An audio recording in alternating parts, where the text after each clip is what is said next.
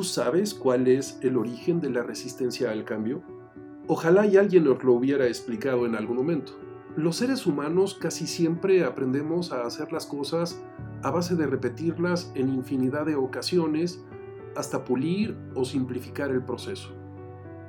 Esto en el ámbito cerebral significa que se ha establecido una red de conexiones neuronales ligadas a través de conexiones sinápticas que constituyen algo que pudiéramos denominar como un módulo.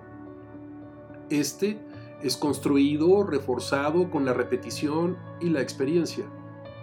Esto significa que el cerebro, cuando aprendió a realizar una actividad, se conformó este módulo y cada vez que ejecutas esa actividad, siempre utiliza el mismo camino y la misma red neuronal. Es como tener un set de herramientas oculto que fueron diseñadas específicamente para ello. Lo que ocurre cuando te cambian una actividad es que tu cerebro se revela, porque el módulo que tenía conformado ya no le sirve para realizar la nueva. De hecho, formaba parte de un proceso interno tan controlado que ya no requería de atención, de consumo de energía y de tiempo para pensarla y realizarla. Es aquí cuando se generan estas famosas resistencias al cambio es decir, se despierta una emoción que se convierte en pensamientos y en sensaciones en el cuerpo de molestia, de irritación y enojo.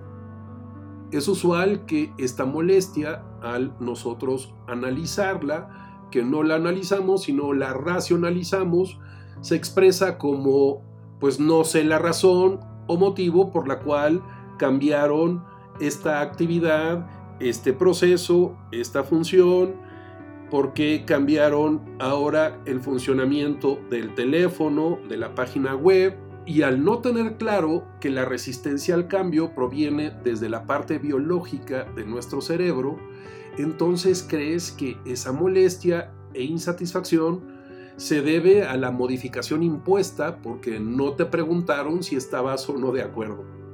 O bien consideras que lo que hacías con anterioridad funcionaba perfecto y no debía o tendría que ser diferente ahora. La resistencia al cambio es el resultado de una insatisfacción de tu cerebro al no aceptar que para realizar las nuevas tareas tiene que dejar de usar la red de conexiones neuronales anteriores, es decir, un módulo anterior, y requiere ahora construir uno nuevo. Es decir, generar una nueva red de conexiones neuronales y sinápticas.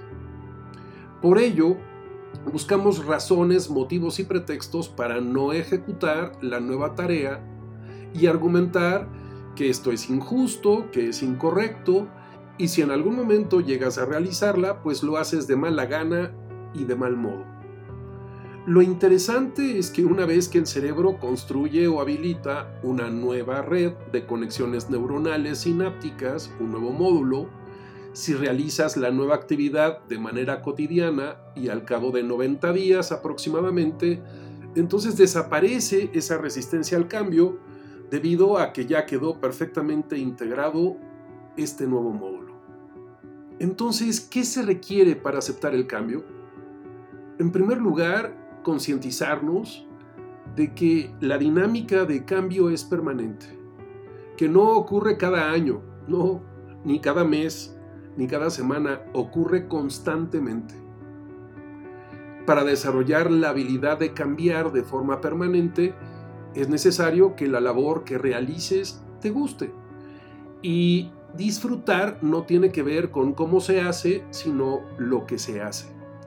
Las actividades se pueden realizar de una y mil maneras diferentes mientras lo disfrutes, mientras lo goces.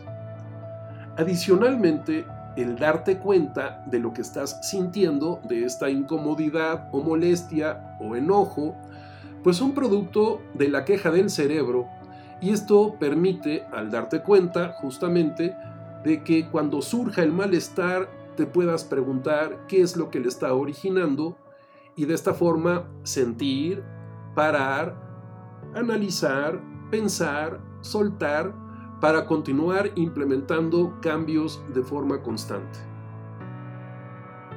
Espero que esto te sirva para llevarte a la reflexión. Nos vemos en un próximo podcast. Ya sabes, me puedes localizar en santiagobeorlegui.com o en institutovitral.com. Hasta la próxima.